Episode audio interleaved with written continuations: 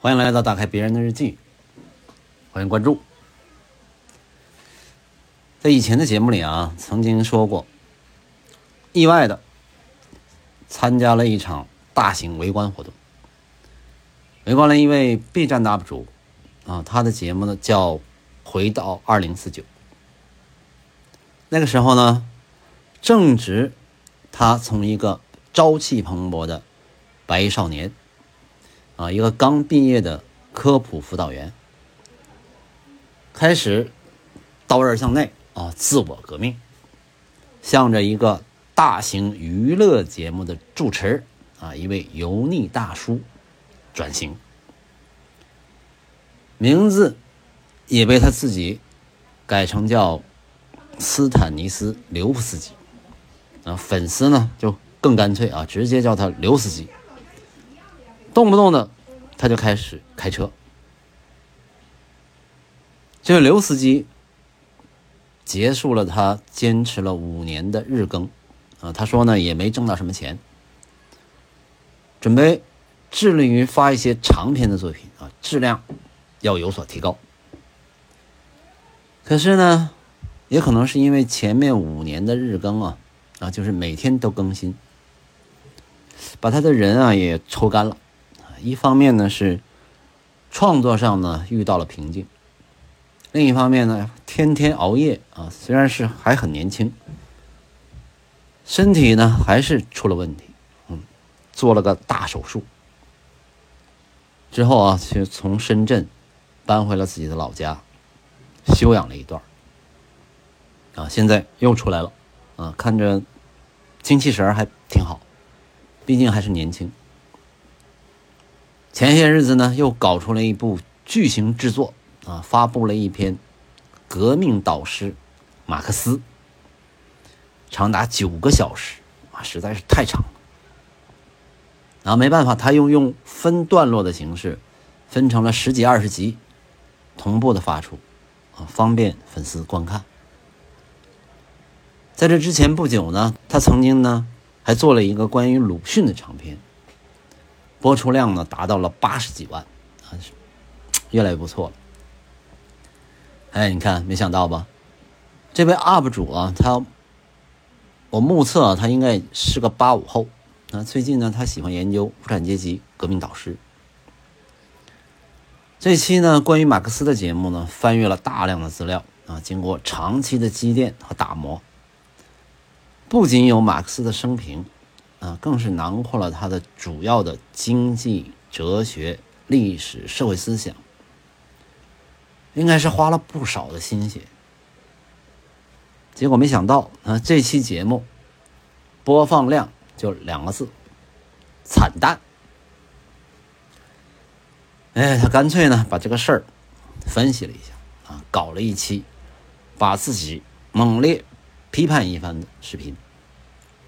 按他的说法，这个节目肯定是被限流了啊。他说，在社会主义国家里宣传马克思主义肯定是没有问题。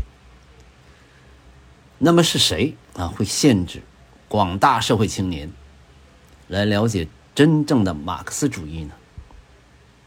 一定是以美国为首的境外敌对势力。啊，包括但不限于封建势力、专制势力、官僚势力、资本主义势力、帝国主义势力等等一切剥削人民者、压迫人民者、奴役人民者。总而言之，四个字：反动势力。他们害怕人民意识到真正的共产主义，更害怕人民。拥有改善世界的斗争精神，等等等等。他又说，另外还有一群人看到这个节目的主人公，就不会再看节目了，而且还要批判一番。其实也可以先看看啊，然后再批判，真正去了解一个真实的人。别把唱反调变成自己的通行证啊，刻成自己的墓志铭。时时非议，处处解难，那是会没有朋友的。这篇自我批判的文章，整个节奏呢慢了一些。前面那一段呢，还对自己剖析了一通，面对观众啊，嬉笑怒骂，有感而发。其中还有几个爆梗啊，深不可测，我就不在这儿剧透了，有兴趣的自己去看吧。总之，文章的逻辑还是像从前一样清楚严谨，脉络呢也是层层递进。只是这个语气跟态度，不像从前那样咄咄逼人了。哪怕是在怼别人，也能举重若轻啊，那是天高云淡，却又辛辣刻薄。人呢，随着自己的年龄的增长，会慢慢成熟起来。说是年龄啊，其实呢是随着自己的阅历的增加，生活的历练。使人发生改变啊！也许有人说啊，是被生活磨平了棱角，不得不向现实低头。我倒觉得这位刘司机还没有忘记初心，只是呢，像他自己说的那样，跟过去的自己达成了和解。这位 UP 主啊，虽说是有点命途多舛，但总算是。平静了下来，恭喜他啊！祝他一路走好吧。日本的吉井忍曾经写过一本书，叫《东京本屋》，意思就是东京的书店。啊，之前在说书店日记的时候，说起过这本书。那时候呢，我还以为他是个男的。最近呢，看到他的另外一本书，叫《东京八平米》。啊，才知道，原来这是一位女作家，啊，她本人是位日本人，可是呢，却能用汉语写作，啊，真是厉害。她曾经呢，在成都留学，啊，在上海，还有北京的大望路，住过几年的时间。她自己说啊，在北京的这段时间，她的前丈夫找到了真爱。吉井忍呢，带着两大包行李搬到了朋友家。在日坛公园附近的高级公寓住了半年。话说啊，真爱到底是个什么东西啊？是不是说这个男人到了一定的年纪，害怕自己已经衰老了啊，想找个年轻女孩，目的是证明自己还年轻啊？或者说呢，是像给自己买一个礼物一样，就是那个喜新厌旧的陈世美。啊，对于男人来说，到底是不是这样？啊，我还真不知道，啊，更不知道在年轻的女孩眼里，什么才算真爱。可以确定的是啊，每个人的真爱肯定不一样。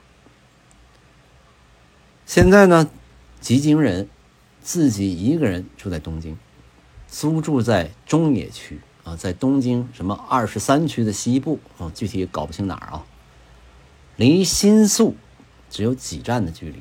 啊，很有现代的生活气息的地方。刚回到日本的时候呢，他先后在东京的郊区和茨城县住过，啊，那块环境呢还可以，啊，离城中心比较远。在茨城县的那间房子呢，一开始呢感觉还不错啊，房租也不贵，还有个大阳台，在那儿呢过安静的日子呢也挺好。不过后来他发现啊，他自己呢还是习惯于大城市的这种节奏，他离不开那里的文化呀、人情啊。后来呢，他就决定回到东京，从自己喜欢的地方啊，叫人行厅，着手去找房子。这个人行厅呢，它位于东京都中央区，到银座呢走路就可以到，是江户时代最为繁华的街巷。啊，百年老店，多如牛毛，也有好几家数十年历史的这个沏茶店啊，老铺。然后呢，他就在网上看好这个租房的标准，啊，推开当地的一个地产中介的大门，就找中介。中介呢就帮他找了一阵子，带看了好几个地方，哎，他总觉得不太满意。这期间啊，还有一位店长友善的提醒他，啊，看房子不要看的太多，你最多看个七八处，就要决定下来。因为呢，中介们啊虽然不一样，但是他们看的都是同一个共享房源的媒介网站，能提供给房客的信息。都相差无几，所以呢，你该让步的地方呢，就让让步啊，不要追求完美。哎，他找了一通之后，他也算明白了，人家还真是一番好意，所以呢，他就决定下次看房的时候，无论如何都要租到一间。正好啊，在网上看中了一间房子，在这个中央线的某个车站附近，啊，十平米大小，月租大概是。四万五千日元，两千多人民币，带卫生间还有厨房，他就发邮件啊找中介，约好了呢，第二天下午去他们办公室见面。不料见面的时候就被中介告知，这间房早就租出去了啊，不过我手上还有一套，您要不要去看看呢？这个吉金忍啊，他自己统计了一下啊，各种房子大概住过三十处。这套说辞啊，听起来感觉很熟悉啊，在北京也听过几次。现在话了，都是千年狐狸，你你跟我玩什么聊斋？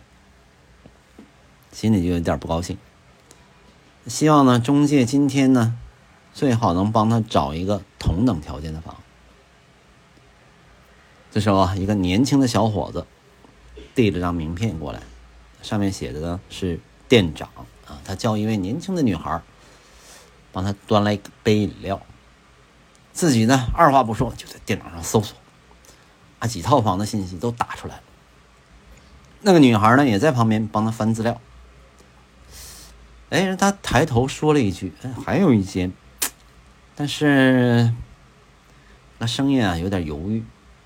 店长说：“啊，没关系，让他一块打出来。”那女孩觉得不合适的原因有三条。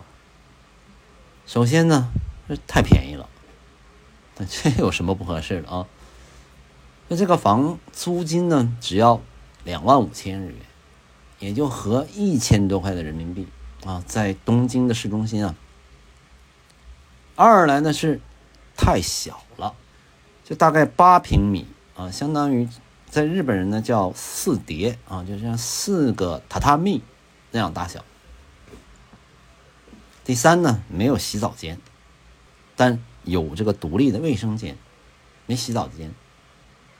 它的好处是离车站呢走路一分钟就到了，采光良好，向东向南都有窗户。你看那么点小房子俩窗户，通风也好。那天呢，一共看了三套房，其中呢，这间八平米的小房是最干净。他觉得呢，这个房间的大小啊，正好适合他这种所谓的滚石生活的人。打开窗户呢，还能看见邻居家的树木，啊，窗外绿荫啊，别有一番诗意，让人觉得相当舒心。你看吉京人女士毫不犹豫。当场就决定要这间。中介店长呢，就向他确认了几项这个重要事项啊，怕他反悔。房子太小了，根本没法放冰箱啊，也没有排水系统，所以呢，根本没法安装洗衣机。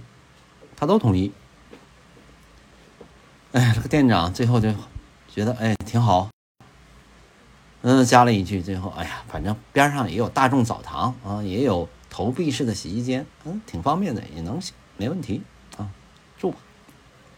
就这么啊，他就从这个次城四十多平米的一个房子，搬到了城里的八平米的一个小房。到现在一住已经是三年了啊，再过一年呢，将成为他居住最长时间的一个房间。啊，目前呢还没有打算搬家或者买房。身边的日本同龄的朋友，买房的很少，啊，搞音乐的呀，开餐厅的呀，摄影或者写作的呀，公务员啊，书店店主、编辑、广告制作人啊，或者是酒吧店主，他的朋友，你看这个圈子，这些朋友呢，在一起的时候，嗯，极少聊买房。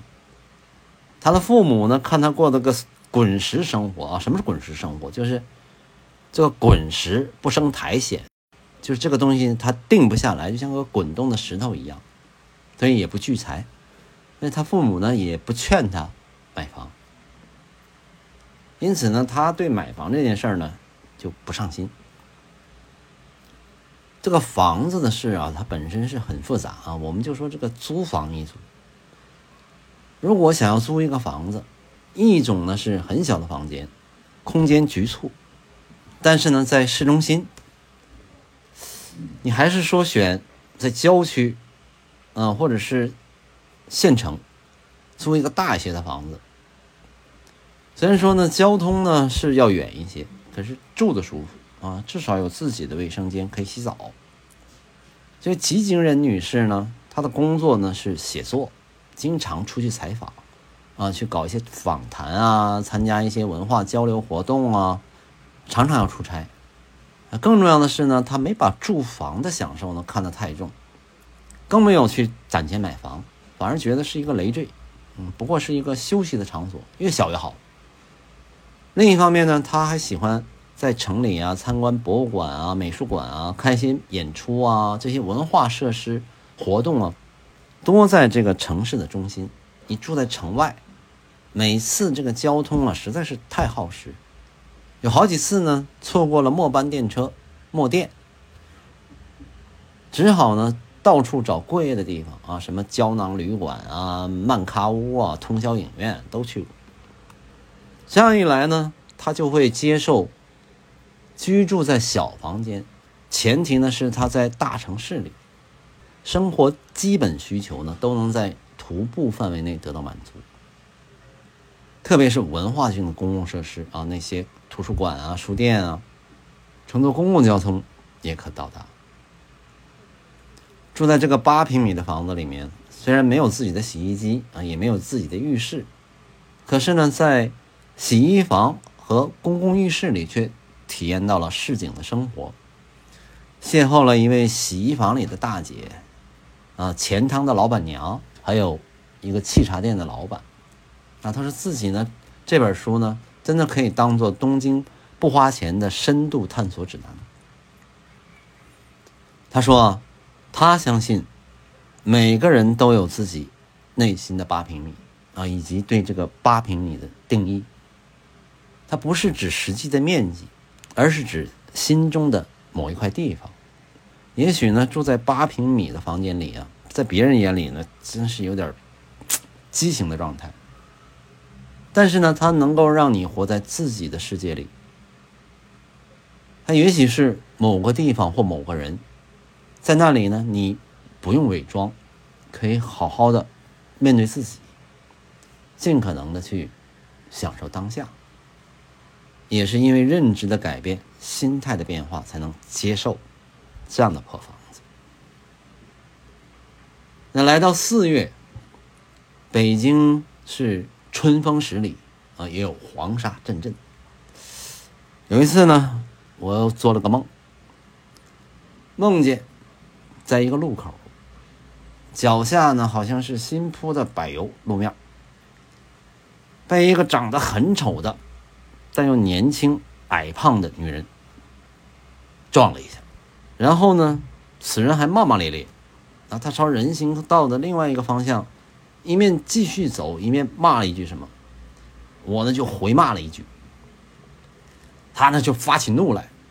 突然低着头向我冲过来啊！他头上那个油乎乎的短卷毛，已经都抵到我的胸口和这个下巴颏了，一团毛秃秃的东西啊，什么恶心，吓了我一跳啊！从这个梦中惊醒过来，看了一下手机，嗯，五点零二分。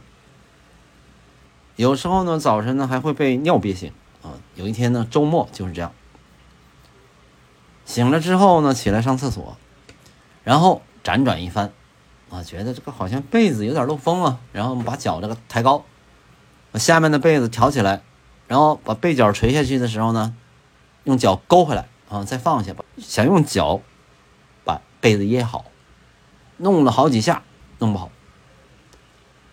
所以说这个被子吧也没少盖，嗯，厚度呢算是合适，而且在睡觉之前呢，也把这个被角从外面都掖好了。不过这个睡觉的时候啊。人也不会那么老实，是吧？每每呢都是睡着了要把被子踢开，那就常常觉得脚凉，人脚一凉呢就会想尿尿，是吧？早上不到五点就醒了，然后呢你再这么踢踢被子、动动枕头啊、转转身啊，又想想，哎，现在几点了？脑子里边琢磨，会不会自己睡不着了？你越是这么想，你就真是睡不着了。啊，睡不着就睡不着吧，啊，干脆起床。哎，我呢是不想在睡不着的时候还在床上赖着，躺着更难受，还不如起来。等困了的时候你再去睡嘛。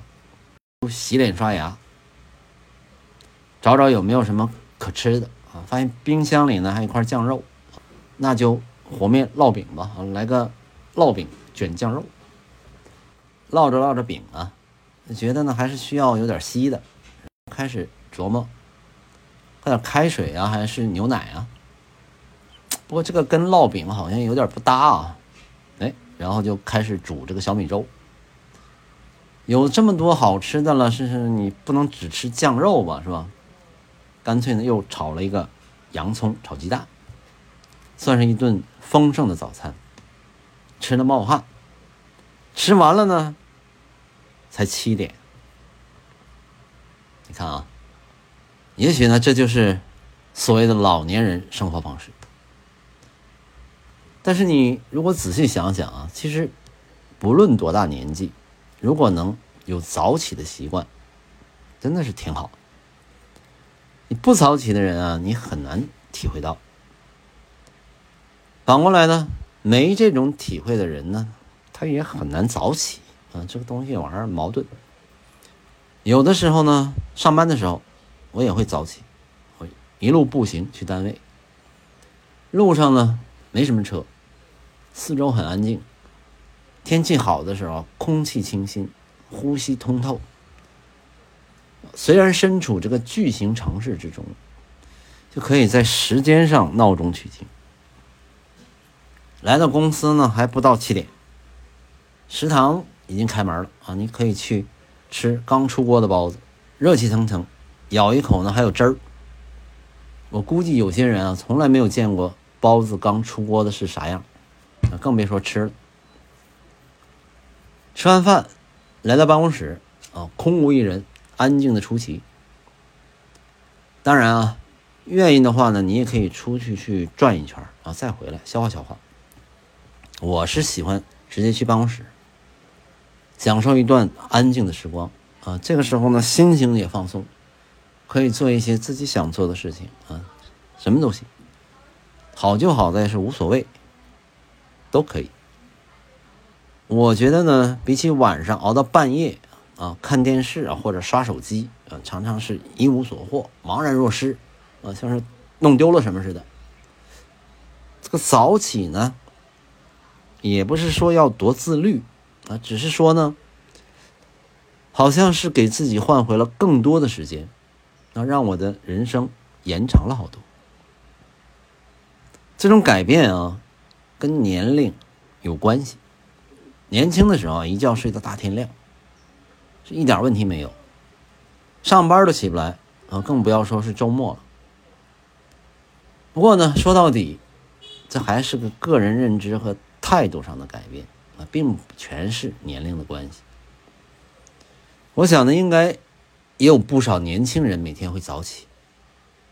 不过话说回来了啊，有些人呢，他还是不要早起为好。嗯，我们楼下那个公园每天早上一位大妈，她会来跑步，一边跑啊，一边有节奏的哈哈那么吆喝，铿锵有力，就冲破云霄。公园附近的几栋楼，没有一个不乖乖的关上窗户，就连公园里一起晨练的别人，对他这种吆喝也颇有怨言。有一次啊，有人从暗处向他扔石头。这位大妈呢，毫不含糊的当即报警啊，保护自己神圣不可侵犯的权利。啊，自那天起啊，这个哈哈之声更加有力，声震四方啊！我祝愿他永远健康。反正吧啊，撇开这件事不说，还是对早起的认知以及态度的转变，会促使人改变自己的生活方式。虽然不能说与年纪无关。但绝非全然是年纪使然，认知不同得出的结论就会不同。这就像两小儿辩日啊，争论的很热闹啊。孔子呢却说不能决也啊，没什么可辩的，是吧？大家认知不同，看待同一件事会有不同的结论，没有什么对和错。还有呢，比如说像中医也是啊，如果你想看中医。以前的所有的认知都要扔掉啊！所谓的“信我者得永生”是吧？剩下的那是命了啊！阿弥陀佛。如果你心存怀疑，那您就别来了是吧？有些中医是吧？大概他就是这种想法，他也没空跟你争论中医好还是西医好，哪个有用，哪个科学。哎，要不你别来是吧？争论什么呢？也许呢，有人呢会辩称啊，我晚上熬夜也是一种享受。我的看法呢是，白天呢会变得更长，活的时间才算变得更长。对这两者之间，那无非也是认知不同，是吧？没有什么对错可言。我能说的也只是啊，不能绝也。好，就说到这儿吧。五一快乐！